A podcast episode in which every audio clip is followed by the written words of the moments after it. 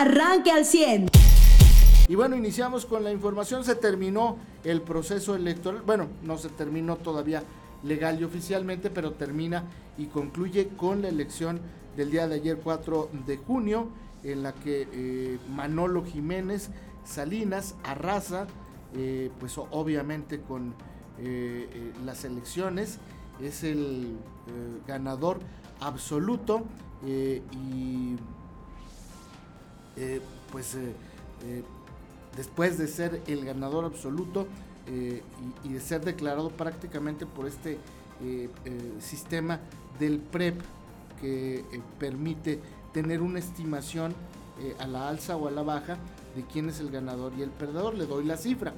Manolo Jiménez Salinas, candidato a gobernador por la alianza del PAN PRI-PRD, tuvo un porcentaje de votación límite inferior del 55.7% del total de la votación. El límite superior, superior fue del 58.1%. Esos son los números que el IEC da a través de este, eh, eh, esta estimación de los resultados de la votación para la elección de la gobernatura de Coahuila. Estos datos se recibieron ayer por la noche a las 8.25 eh, eh, en el Comité Técnico Asesor eh, informó lo siguiente, de las 450 casillas que integraron en ese momento la muestra, se recibió información de 361 casillas, las cuales representan el 80.2% de la muestra útil. De los 16 estratos considerados en el diseño muestral, se contó con información de 16 estratos. La participación ciudadana se encuentra entre el 55.6% y el 58.5%. El porcentaje de votos para cada candidatura a la gobernatura del estado se presentó así como le decía Manolo Jiménez con un límite inferior del 55.7%. Ese es el límite inferior de Manolo Jiménez. El eh, límite superior es del 58.1%. Es decir, eh, eh, pues números muy altos de la votación. Después, Evaristo Lenin Pérez de la UDC, eh, de la Alianza Rescatemos Coahuila UDC Partido Verde, tuvo un límite inferior del 5.7% y un límite superior del 6.4%. Hay que decirlo, eh, eh, para Lenin, este, digamos, porcentaje no es malo, eh, tomando en cuenta que probablemente él esperaba eh, eh, superar solamente el 3%. Luego el PT tiene un límite inferior del 13% y un límite superior del 14.4%. Morena, que era pues digamos el, seguidor que en las encuestas se veía más cercano a Manolo Jiménez con el ingeniero Guadiana, logra un límite inferior del 19.9% y un límite superior del 21.9%. Ahorita en unos momentos más vamos a entrarle al PREP de Coahuila para ver qué es lo que llevan computado y eh, pues hacia dónde, digamos, eh, eh, apuntaría ya el total de actas capturadas en Coahuila, pero pues me parece que el triunfo de Manolo Jiménez es inobjetable, es contundente, es una lección, porque además eh, eh, ayer por la noche el mismo Manolo Jiménez confirma el triunfo también de la alianza en el Congreso del Estado. Mariano, muy buenos días, pues una jornada electoral tranquila, aquí dimos cuenta con el sistema de noticias de la Reina FM durante todo el día eh, del Estado que guardó la votación. Saldo blanco, ¿te gusta?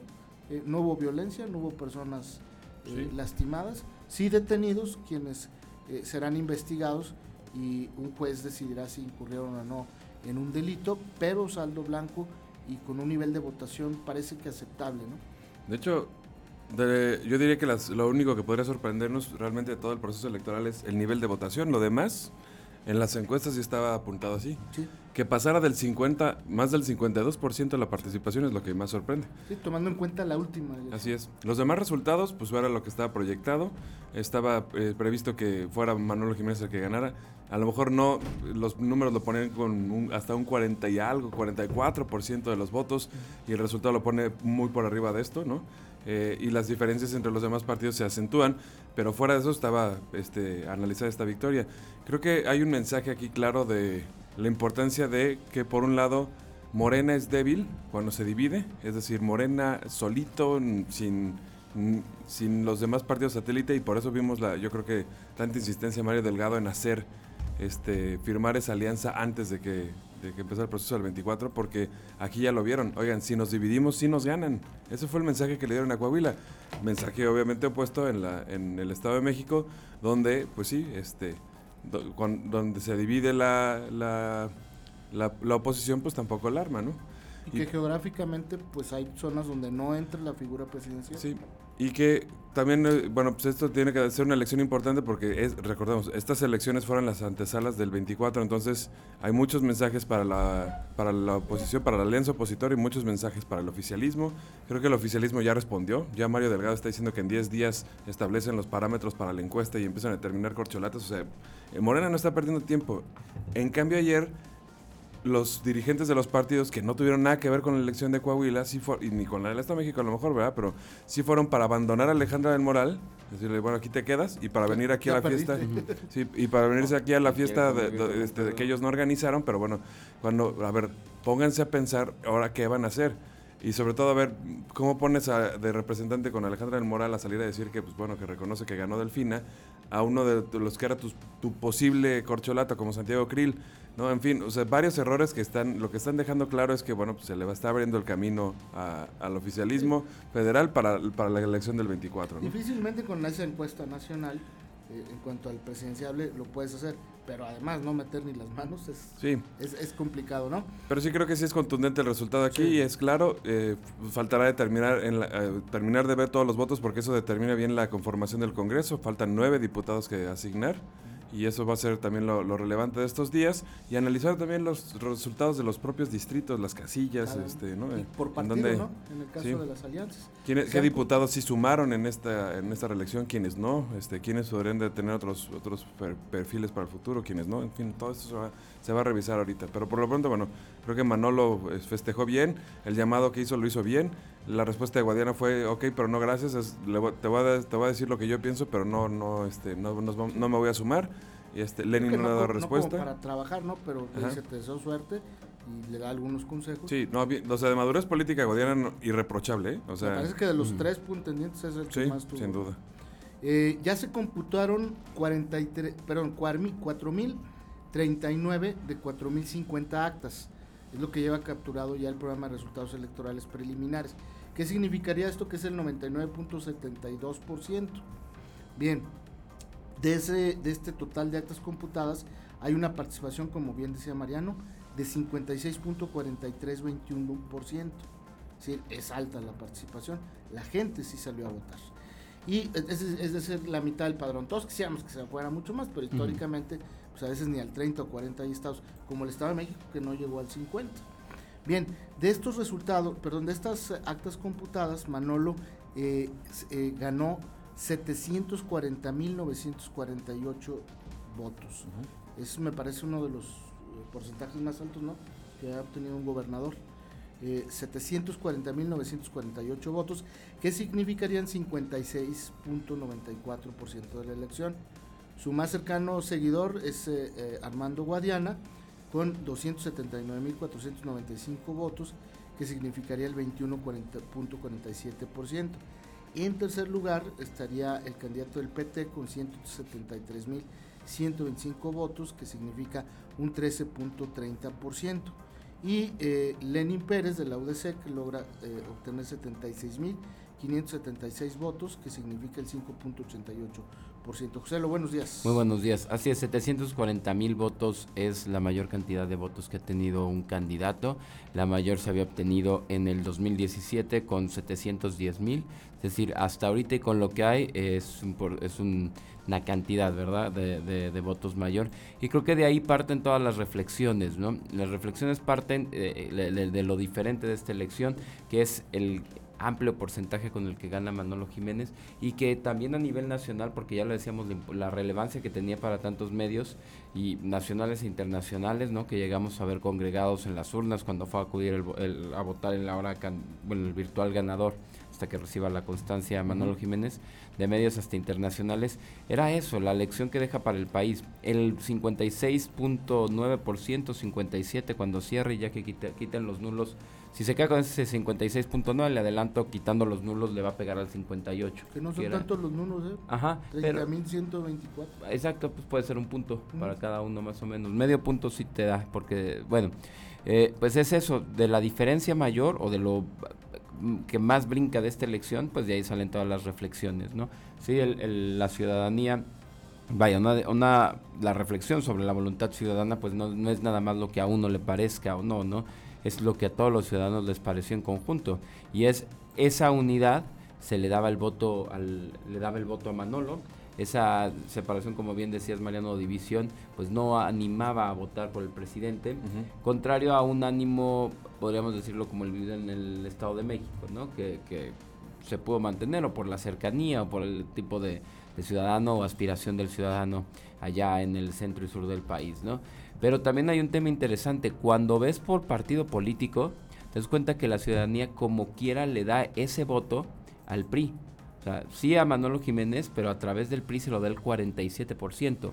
El PAN es un 6.85%, que es lo que, decíamos, ok, no hay panismo, entonces había una oposición y hay gente, sí hay solo un 6% que va con el PAN eh, a pesar de esta unidad, digo, hay un 2.74% que se mantuvo con el PRD. Es decir, muchas de las personas que antes eran oposición o, se mantuvieron como una oposición, dejaron al PRD, dejaron al PAN y el PRI crece, vaya, pues a lo que a lo que tenía, sí, claro, pero termina diciendo pues cómo quiere, ¿no? El tipo de gobierno que se quiere, ¿no? El PAN que decía, vamos a marcar agenda, pues no, es un 6.85% a lo que cae el PAN. O sea, el PAN y el PRD ya están entendiendo que son un partido que si no se alía en Coahuila, como es el PRI a nivel nacional, si no se alía, pues va a desaparecer.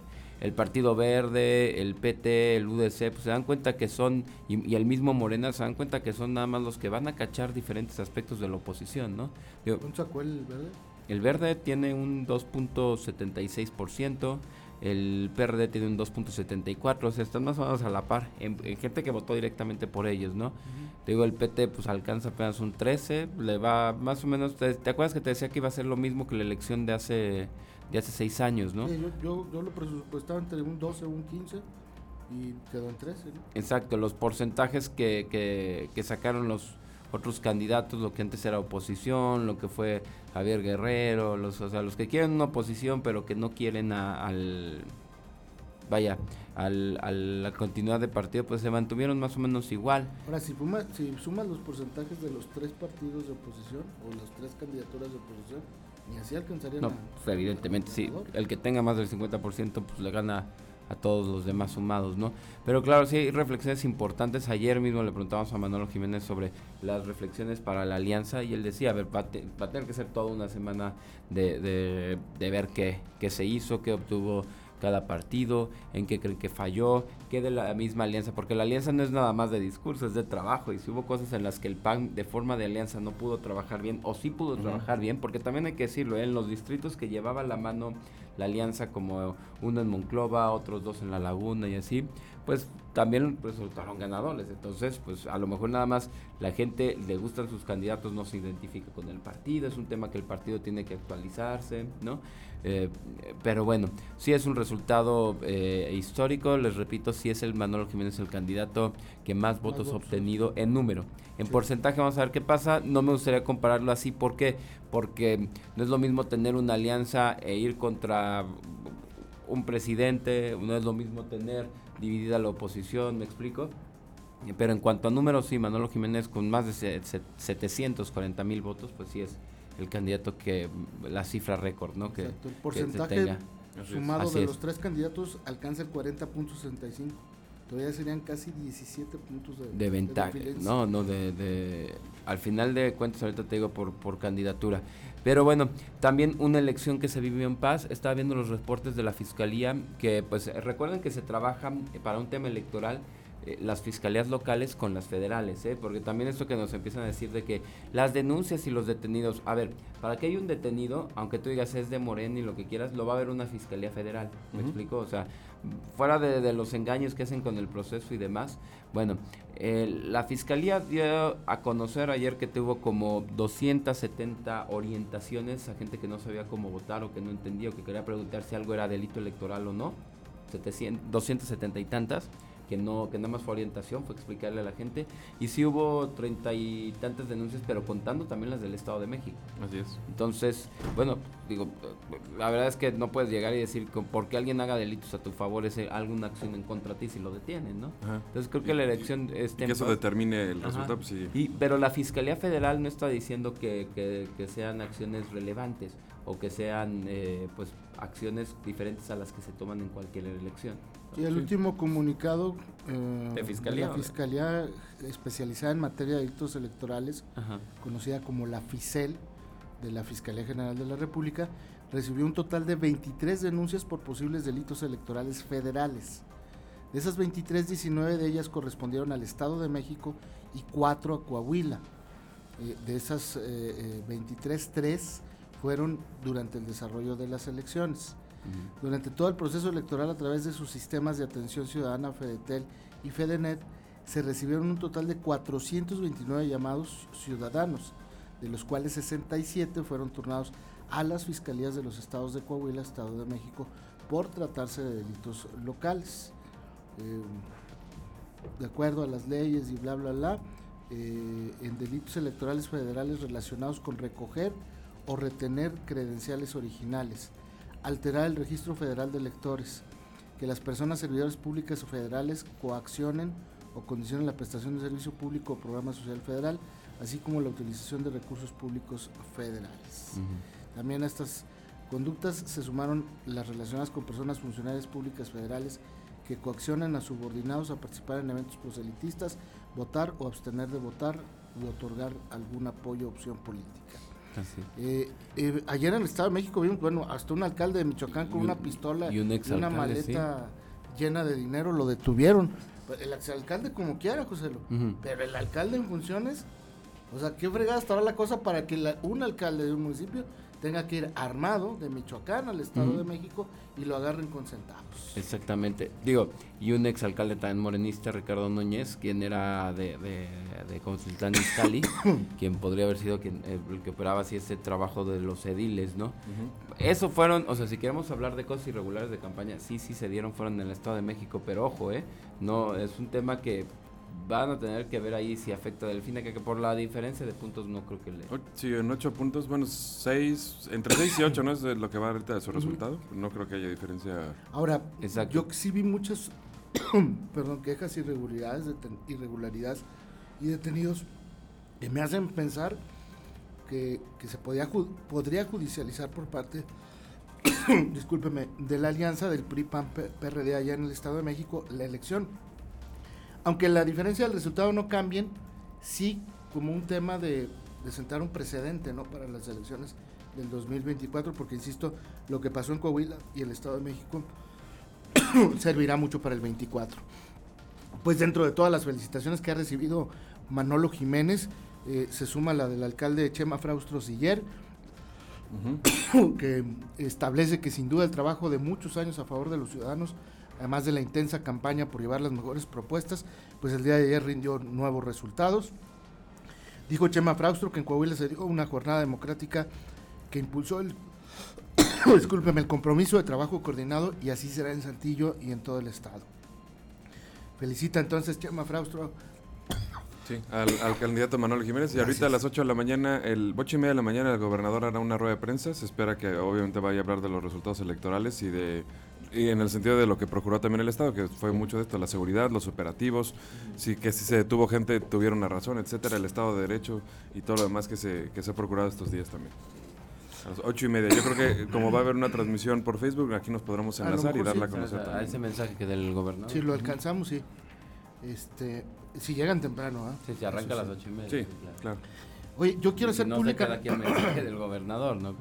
Ya que se acabó la campaña y el tiempo de veda y todas esas cosas, reconocer públicamente a, a aquellos candidatos que respetaron los horarios, ¿no? Que no jugaron con los horarios y el trabajo de los demás, e incluso de sus propios seguidores y simpatizantes. Ayer, por ejemplo, Manolo Jiménez citó a las 7 de la noche para el mensaje y empezó 7, 4, 7, 5. Después sí se tardaron un poquito más en el del festejo acá en Ciudades Hermanas porque estaban esperando a, a los líderes nacionales de los partidos. Pero felicidad a aquellos candidatos que sí no jugaron con el tiempo. Hubo candidatos, ahorita no le voy a decir nombres y, y eso se lo dejo pendiente para mi artículo en Espacio 4, eh, pero hubo candidatos que demoraron eventos hasta dos horas. Ah, y, sí. y me parece que yo siempre he hablado como un tema de, la, de, las personas, de la disciplina como una cualidad y un, este, pues una carta de presentación, ¿no? Y a mí un- una persona que aspira a gobernar a alguien y que juega con el tiempo de los demás, yo no confiaría en él. Entonces, eh, eh, hay personas, candidatos que se demoraron hasta dos horas, no se vale. Este, mejor no citen o digan nos vamos a tardar dos horas, ustedes saben si llegan o se van. Bien, bien por eh, Manolo Jiménez, felicidades. Eh, su discurso, como decía Man- eh, Mariano, conciliador, ya pensando en hablar con todos, ¿eh? no nada más con los opositores, sino con todos parejos. Bueno, Es digo que- que no todos, que porque había uno que es de Acapulco que pues no, o sea, que no tendrá por qué opinar sobre Coahuila. No, Sí. pero a ver, el mensaje es claro. Si, más bien hay que ver ahora para los otros candidatos. Si tú estás viendo que alguien gana con más del 57% y no puedes trabajar con él, tú eres el que no sé qué haces en la política. O sea, de verdad, si la ciudadanía le está dando el 57% de respaldo a alguien, es porque quiere que trabajen con él. O sea, no siempre se trata de minorías, aunque estén de moda. Aquí una mayoría contundente en el Estado está diciendo queremos esa forma de gobierno que se propuso, esa forma de mantener la seguridad, de atraer empresas, esa forma de desarrollar a la juventud, del gobernador de las mujeres, de todas estas cuestiones lo dijo el 57%. Así Más es. bien es, ya se le tendió la mano. Si vemos que el de Morena no quiere trabajar, el de la UDC no quiere trabajar con él, el de o el verde o lo demás, pues entendemos que las broncas son esos partidos, ¿no? Porque la Muy bien. ciudadanía ya habló y fue claro. Usted ya está informado. Pero puedes seguir recibiendo los acontecimientos más importantes en nuestras redes sociales. Nuestras páginas de Facebook son Carlos Caldito Aguilar, José Lo de Velasco y Mariano de Velasco. Al 100.